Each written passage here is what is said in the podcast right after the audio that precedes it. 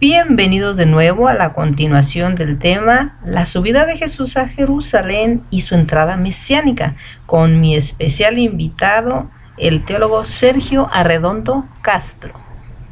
Figuras que son importantes, ¿no? El sacerdote, el rey y el profeta. El profeta tiene dos funciones, anunciar y denunciar. Y en el anunciar, en el anunciar está precisamente el ser el portavoz del mensaje de Dios, es decir, ser la voz de Dios. Esta voz que posteriormente será Jesús mismo, la palabra hecha carne, ¿no? Entonces los profetas, eh, una de las también características que tienen es que siempre van a estar sometidos a dificultades, no van a ser bien vistos, siempre van a, por lo general, perseguidos, eh, pero, bueno, esta figura eh, nos presenta pues a lo que esa voz de Dios que luego se verá en Jesús está plasmada en todos sus libros proféticos. De tal suerte que Jesús entonces pues tiene que en definitiva dar cumplimiento a todas estas palabras de los profetas de que hay que ir a Jerusalén. Es en el centro religioso por excelencia, es donde ha de padecer el Mesías. Lo podemos ver en Isaías, lo podemos ver en Zacarías, en varios de los, de los profetas podemos que para que se dé este cumplimiento tiene que ser en, Jerusalén. Y se cumple todo esto en el Nuevo Testamento, ¿verdad? También menciona que cuántas veces he querido reunir a tus hijos como una gallina a sus polluelos. Y menciona también que Jesús llora cuando está a la vista de Jerusalén y expresa si tú también conocieras en este día el mensaje de paz. Entonces vemos cómo Jesús pues es un ser humano como nosotros, ¿verdad? Pero él tiene su divinidad. Lo vemos llorar. ¿Qué pasó ahí, Sergio, con Jesús? ¿Qué habrá sentido? O en el estudio, estudio teólogo, ¿qué podemos eh, descubrir ahí? Bueno, yo creo que desde la eh, visión de, de la teología podemos ver, pues como tú lo mencionas, Jesús tiene estas dos dimensiones, humana, divina, y dentro de la parte humana, pues obviamente que le da tristeza por sus paisanos. Es lo mismo que le va a pasar a Mateo, el Evangelio de Mateo, cuando tú lo lees, puedes constatar que él insiste mucho en muchos datos del Antiguo Testamento, referencias de los profetas. Ese Evangelio está muy cargado de muchas referencias del Antiguo Testamento porque él está preocupado por sus paisanos, ¿no? En el caso de nuestro Señor, bueno, pues es lo mismo, ¿verdad? Y yo me imagino que, más, eh, es más profundo ese sentimiento de tristeza, puesto que Él siendo Dios, este, a, a, pesar de los milagros, a pesar de sus palabras, pues la gente no entiende, pues. Entonces yo siento pues que Jesús, al, al, tener este sentimiento, esa sensación desde, desde su humanidad, de tristeza, pues porque a pesar de tantas y tantas signos, señales, el pueblo no, no entiende, ¿verdad? Y es lo que vemos también hoy, ¿verdad? A pesar de tanto esfuerzo por parte de nuestra iglesia, pues el Papa mismo, los sacerdotes, eh, eh, invitándonos a que sigamos eh, esta doctrina auténtica de Jesús, pues seguimos en el tiempo rechazando, ¿verdad? Vamos, Sergio, mira, tenemos mucho que platicar acerca del catecismo de la Iglesia Católica. Y vemos que Jesús tiene que entrar a, a Jerusalén arriba de un burrito y se nota en especial que las personas que lo reciben ese tiempo, ya para dar inicio precisamente a la semana principal, que es la semana que celebramos, la Semana Santa, eh, es aclamado por personas muy humildes y sencillas, nos dice la Sagrada Escritura, ¿verdad? Que son precisamente los niños y la gente más humilde. ¿Por qué estas personas y no eh, gente de un cargo importante como los gobernantes o como las personas estudiadas de su tiempo?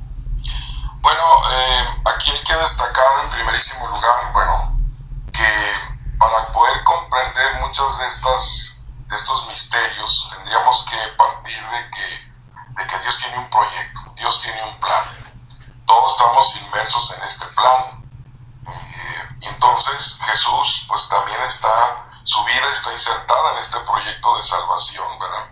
Y esto lo podemos ver nosotros desde el mismo Antiguo Testamento. Como lo comenté hace rato, bueno, eh, eh, para dar cumplimiento a todo esto, eh, Dios nuestro Señor se valió de estos tres personajes, sacerdotes, reyes y profetas.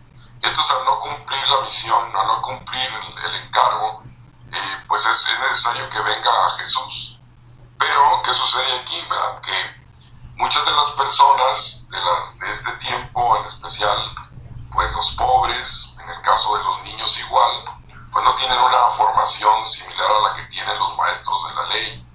Entonces la espera es distinta. El, el, pobre, el, niño, pues su espera es, es, es, es, distinta y entonces ellos sí pueden comprender este mensaje de Jesús. El, gran, el, gran maestro de la ley, el que sabe mucho, pues ese no lo va a lograr, pues porque está muy, muy, digamos, endiosado con sus creencias. Entonces la espera ansiosa del pobre, pues sí lo hace eh, eh, poder reconocer a Jesús en todo lo que Él haga, en todo lo que Él diga, en sus milagros. Él le va a solucionar algunos problemas, por ejemplo la salud, etcétera, etcétera. Pues por último, eh, en este numeral dice, la entrada de Jesús en Jerusalén manifiesta la venida del reino que el rey Mesías llevará a cabo mediante la Pascua de su muerte y de su resurrección. Con su celebración el Domingo de Ramos, la liturgia de la iglesia abre la gran Semana Santa. Entonces Jesús a lo largo de su vida pública habló de la venida de su reino en muchas ocasiones y lo escriben los evangelistas. ¿A qué se refieren con el reino de Dios? Bueno, hasta antes de la resurrección de nuestro Señor Jesucristo, Y recordemos que existía un reino, que es el reino del mal, el reino del pecado, eh, y que como consecuencia pues reinaba la muerte, ¿verdad? Y esto se dio precisamente por la desobediencia, como lo vemos en el mismo Génesis, no, no solamente de Adán y Eva, sino de todo un pueblo, de la familia, de la nación, etcétera. Entonces lo que prevalecía era el, reino del pecado, el reino de la muerte. Y este, pues, como ya dije anteriormente, Dios trató de, solucionar este problema con los sacerdotes, los profetas y los reyes. Y al no, al no lograrse, entonces por eso es necesario que venga un nuevo Adán. Y este nuevo Adán es Jesús. Este nuevo Adán viene a restablecer precisamente esta idea original de Dios, de un reino de, alegría, de felicidad, de justicia. Por lo tanto, pues Jesús viene precisamente a restablecer todo lo perdido.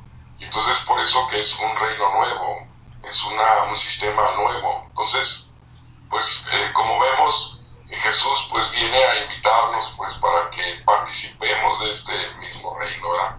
Eh, recordemos que incluso nosotros en el mismo Padre Nuestro, cuando decimos, venga a nosotros tu reino, pues dentro de las peticiones del Padre Nuestro, todo lo que hacemos es pedirle que este reino ya, ya eh, empiece a funcionar. Claro que lo está haciendo, pero va haciéndolo de una forma muy lenta, progresiva, porque recordemos que Jesús ya venció al mal, Él ya ha vencido la muerte, la resurrección ya es una realidad, es el caminar de nuestras vidas, ¿no? Entonces, pero ¿cómo podemos nosotros eh, participar? Bueno, pues con lo que rezamos, venga nosotros tu reino, pero también nosotros tenemos que hacer algo por este reino.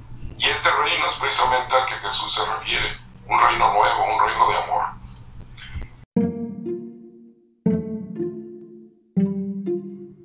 Bueno, hasta aquí llegamos hoy compartiendo este episodio con mi invitado especial, este interesante tema.